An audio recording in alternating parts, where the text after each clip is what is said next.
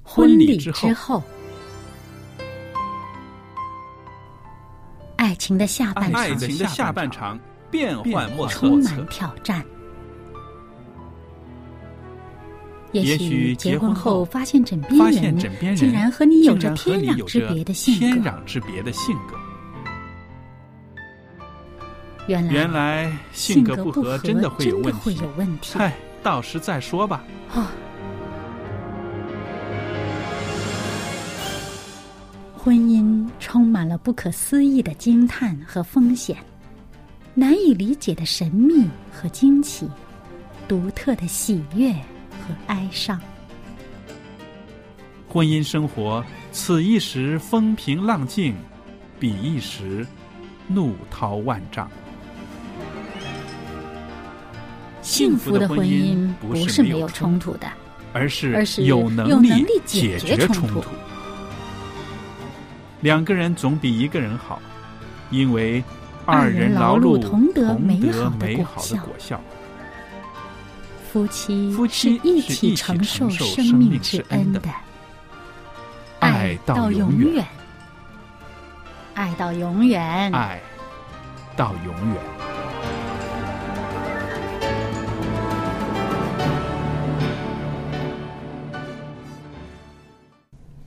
各位听众朋友，大家好，我是肖佳丽，现在在希望之声福音电台为大家主持《婚礼之后》这个节目，欢迎您收听我们的电台，收听我们的节目。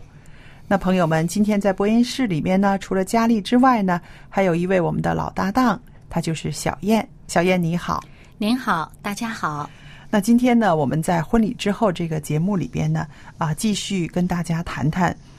婚姻要保持这个长久甜蜜，我们就要维持和谐。嗯，那我们说婚姻是两个人，对不对？磕对磕碰碰呢，总是少不免的。嗯，但是这些个磕磕碰碰，在这个比例上来说呢，它应该是啊、呃比和谐这部分呢要小很多才可以了，啊，那是当然的。是不是？嗯，那而且呢，我们说到一个啊、呃稳定巩固的一个婚姻关系呢，我们的这个两个人的情谊要可以能够承受的这些个磕磕碰碰，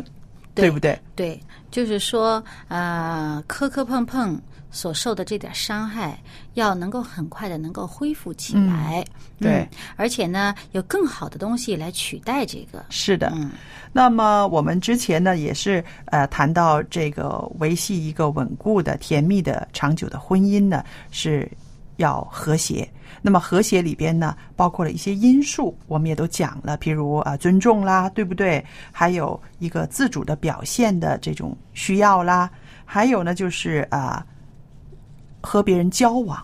嗯无论是亲戚朋友啊，还有跟啊啊自己的工作的上的一些个友好的交往呢，我们的伴侣应该理解，而且要尊重，是不嗯是？那么也讲到啊、兴趣爱好，兴趣爱好，对。然后今天呢，我们讲一讲怎么样在这个和谐的关系里面呢，可以允许对方的发泄、宣泄，嗯，宣泄，对不对？就是表达出来。对，嗯、因为呢，难免生活当中有一些呃这个负面的情绪积压在心里面，嗯呃，表达出来，呃，说出来或者呃宣泄出来呢，它是一个疏导。对。嗯，那么这样的话就不至于积压在里面啊、呃积出毛病来了。对嗯，有的时候我们听到“宣泄”这两个字，很多时候会想到一些负面的行为。但是今天呢，我和小燕在这儿跟您谈谈，宣泄它是有必要的，但是呢，它也需要节制。嗯。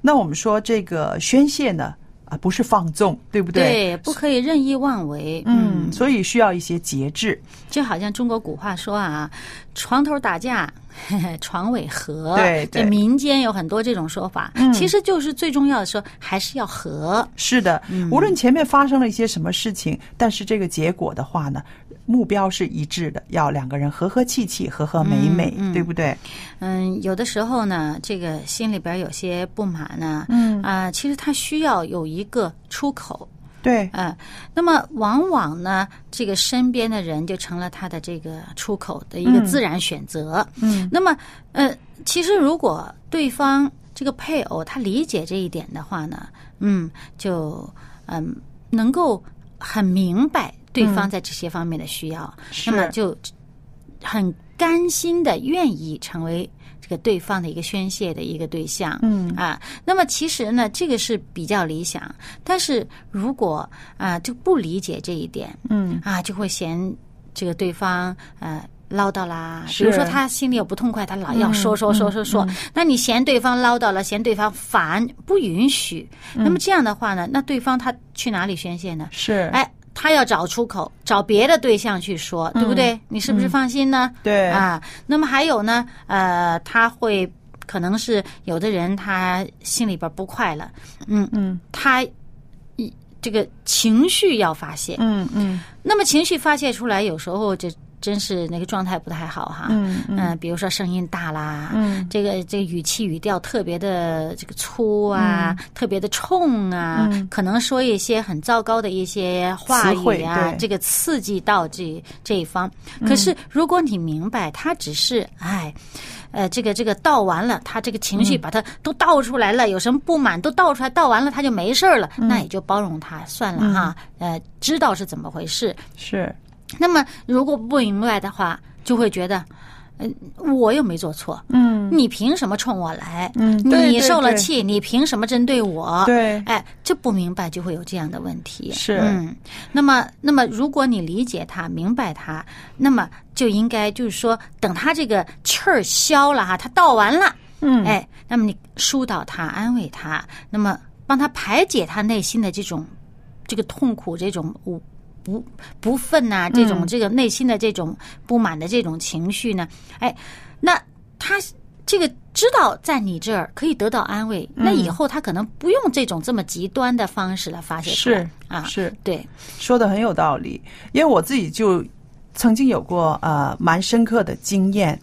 呃，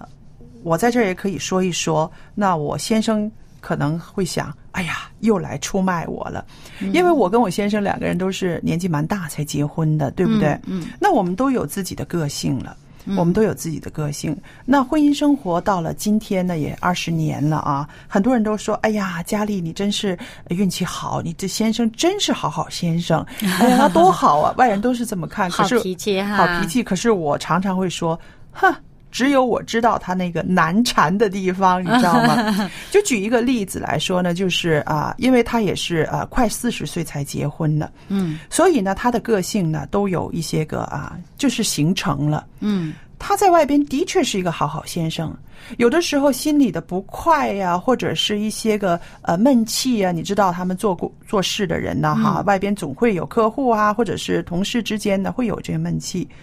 然后他有一个毛病，就是回到家里面就是很不高兴，嗯，脸臭臭的，然后好像那个那个抽屉啊、那个板凳啊都碍着他的事儿了。嗯他总是乒乒乓乓一下子，可是我呢，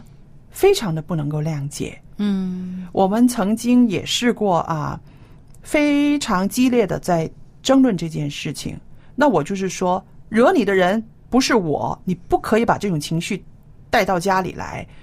啊、发泄在家人的身上，我是绝不允许的。嗯那因为这也是因为我也是比较晚婚，所以我自己要求我自己是这样，我以为人家也也一定要这个样子。嗯那我就是跟他据理力争说，这样子不公平，嗯，对我不公平。这是你对的家感里的受，对你有这方面的可感受。是呢嗯在他自己来说呢，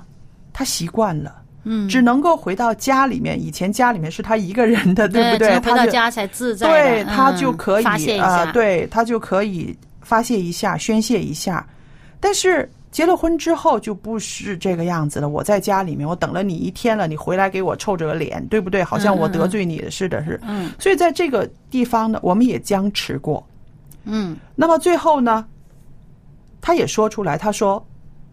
我这些情绪不在家里发，你让我去哪里发？”嗯那这一句话呢，也就提醒了我，的确这是他的家。嗯与其他在外边跟别人吵吵闹闹的，或者是发脾气，那我情愿他在家里面发，对不对？嗯嗯嗯嗯而且他这种发脾气也没伤人，也没害物，只是自己跟自己生气。甚至他跟我说：“他说我这个样子的时候，你不用理我，嗯，我不是跟你闹脾气，啊，不是针对你的，嗯我是跟我自己。那我说。哪有这样的人呐？你跟你自己闹脾气，谁知道啊？对不对？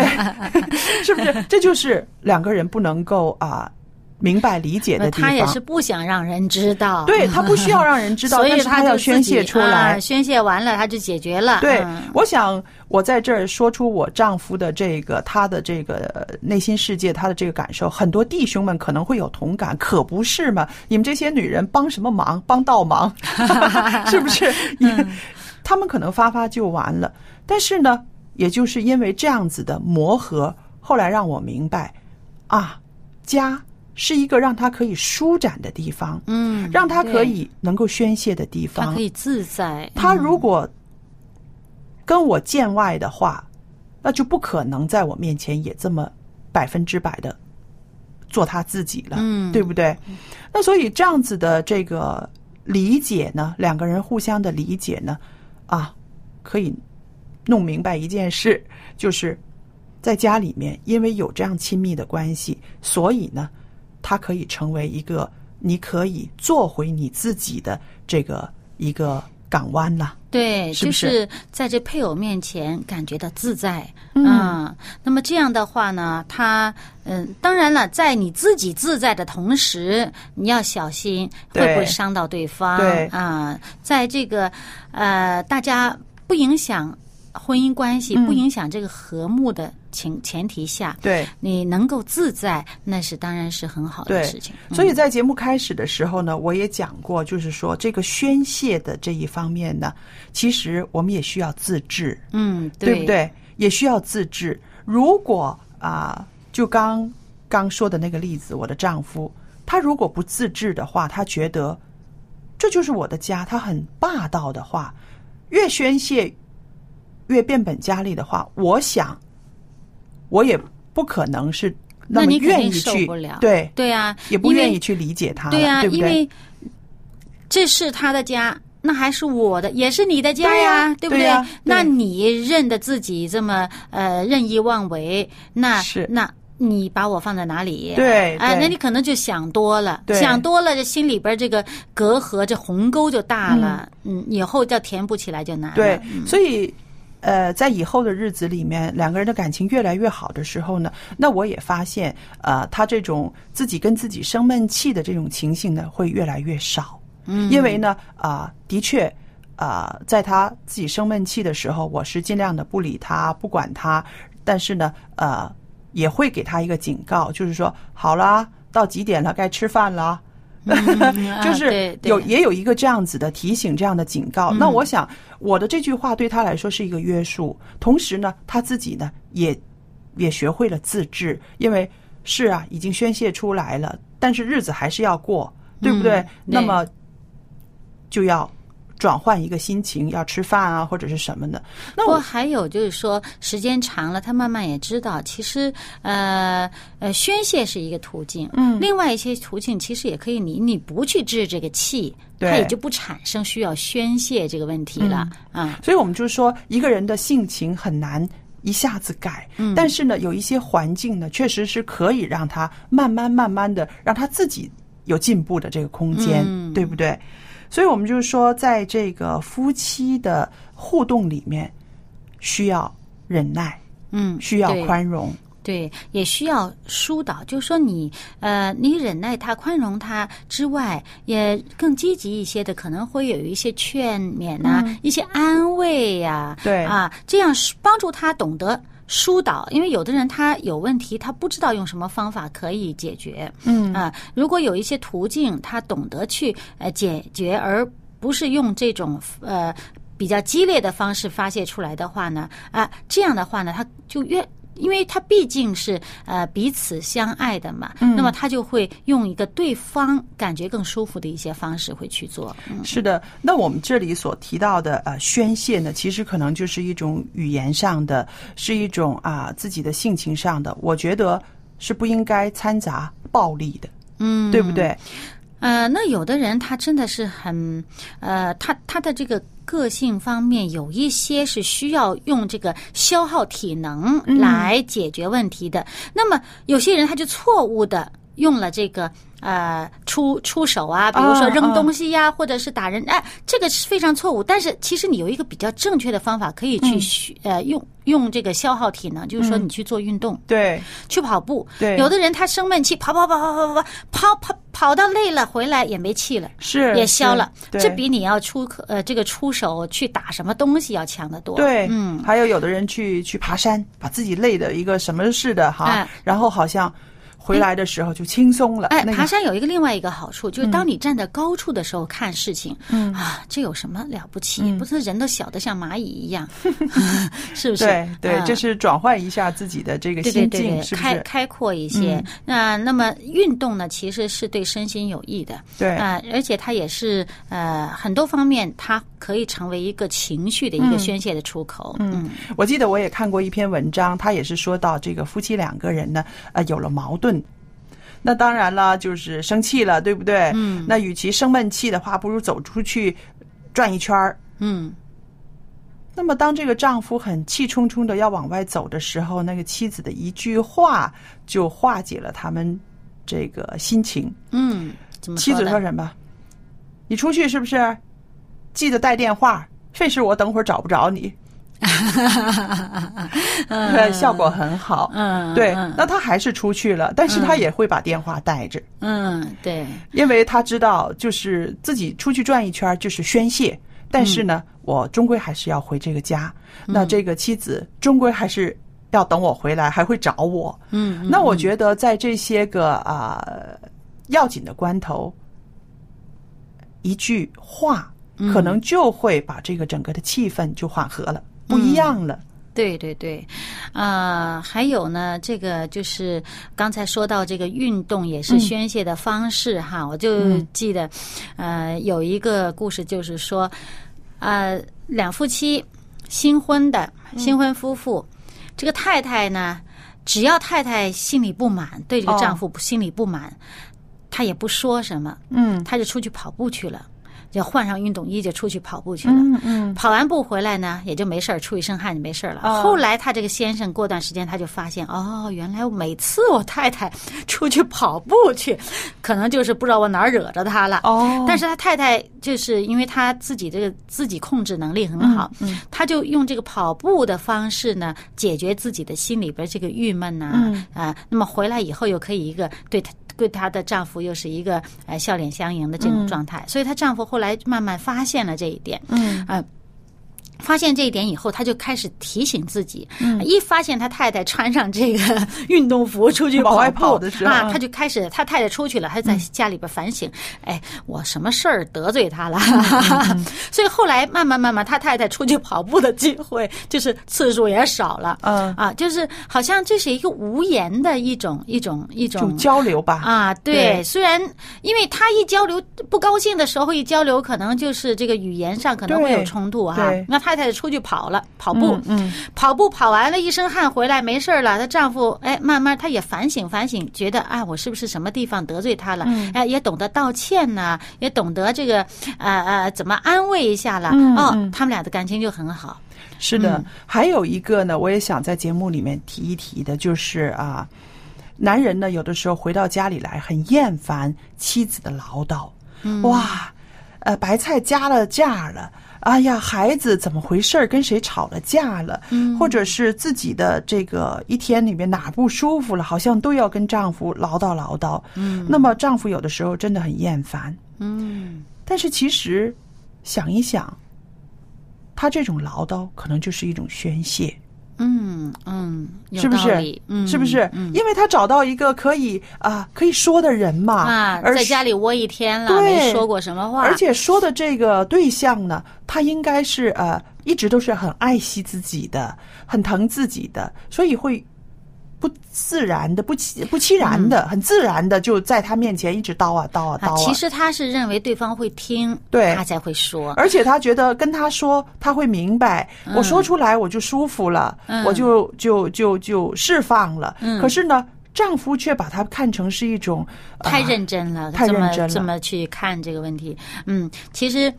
如果你知道对方只是一个宣泄哈、嗯只是想找一个情绪的一个出口的话嗯呢，你不必对他。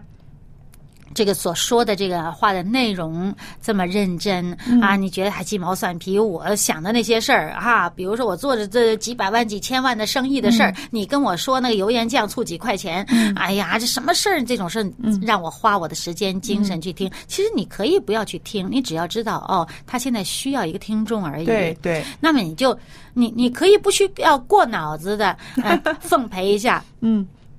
对吧？对嗯因为你知道他是需要一个听众，每个人都需要一个听众的。是嗯，是，所以呃，有句话说，最好的聆听者就是一个无言的聆听者，把对方要说的都听进去了，然后不需要说什么，拍拍他的肩膀，嗯拍拍他的手，解决问题了。就已经解决问题了。其实这就是一个很好的医治者，嗯，他心里有多少疙瘩，有多少问题、啊？你就这么很简单的听一听，解决了。是，啊，省了多少看医生的吧？ 对现所在以很多人这个呃事情窝在心里边，窝着窝着要去看精神医生呢。哈嗯，对，所以就是说，这个伴侣啊，有的时候这个彼此支持的作用，就是说听你说什么，嗯，是不是？听你说什么，然后适当的拍拍你的肩膀，鼓励你再上路，嗯这就很够了。对。另外还有一点呢，就是说啊、我提另外一个建议，嗯，就是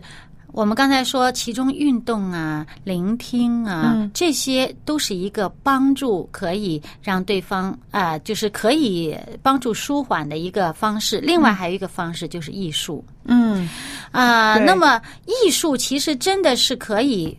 非常好的帮助我们抒抒呃就抒发感情的一个工具。嗯对嗯呃，如果你家里有条件，让孩子学一件乐器的话呢。对对对他将来这个情绪的疏导是有很大的帮助的。是人心情不好的时候，拿着自己的这个所熟练嗯操作的这个乐器呢，这个呃，这个不管是弹一弹呢、拉一拉呀，嗯啊，还是唱一唱的，那么他。能够把他很大的这个呃这个负面的东西，是通过这个声音上面的表达宣泄出去，他嗯是就不需要对着人说一些呃刺激的话了。还有呢，就是说像比如说以前我们中国人那个练字啊，啊，写字啊，嗯对，写字，尤其是这个很大的那种字，嗯啊，现在有一些方法可以不需要用纸了，不需要在纸上面写了哈，可以这个呃蘸着水来写了。对，其实这个本身它是呃有这个气在里面，就是你要运气的，要呼吸，要调节，要调节自己的呼吸的。你通过做这个事情，想把这个字写好的时候呢，本身它也是一个情绪上的一个疏导，嗯，它能够把这个人的这个情绪就安定下来。是啊，这个呼吸的调节呢，这个气息的稳定呢，最后呢，这个是这个这个呃布满了很多东西，它也就没有了。所以呢，我觉得培养一种艺术方面的这种呃爱好和训练呢，本身对个人的这个身心是非常有益的。是的对，嗯它是疏解情绪的一个渠道，对不对所以朋友们，这个方法不错，您可以试试哦。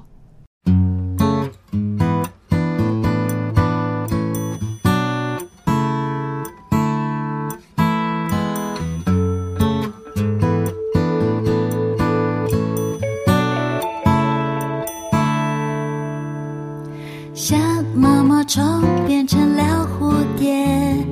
它是我生命魅力，吸引我勇敢破茧而出，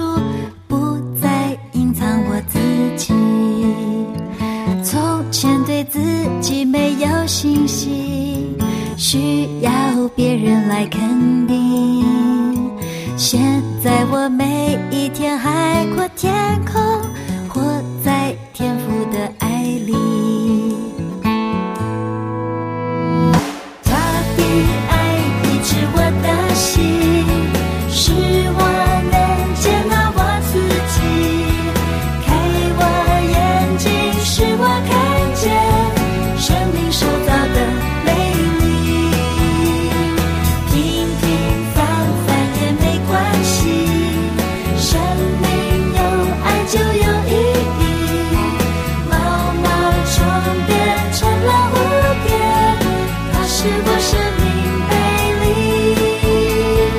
它是我生命美丽。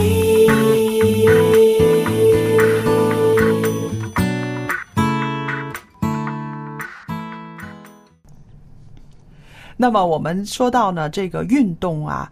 啊、艺术啊，唱歌、啊，音乐都可以让我们成为一个宣泄的渠道。我觉得这个建议真的非常好。嗯，我觉得上帝给人的恩典是很大的。，对，呃，这个这个自然。的这些东嗯西，上帝已经赐给我们的，就是上天。我们中国人是上天的很大的礼物，就是一个音乐啊。是那这个真的是上帝已经给我们预备了所有给我们内在医治的一些方法。是啊，还有圣经里面这个汗流浃背才得虎口，虎口嗯表面上看着好像好像是一个惩罚，但啊是其实里边有祝福 的。啊、对，你想这个你要。在身体的运动上，在消耗的时候呢，你很多负面的东西就出去了。嗯对啊，对，所以现在说，呃，流汗也是一种排毒啊。对那啊么你这个体力劳动、运动，你流汗，嗯，把你身体里面的毒素，甚至那个心里边的那个毒素呢，嗯也都能够对，宣泄出对去的。当人气愤的时候，哇，一激动起来，肾上腺素啊分泌了很多啊。嗯那这个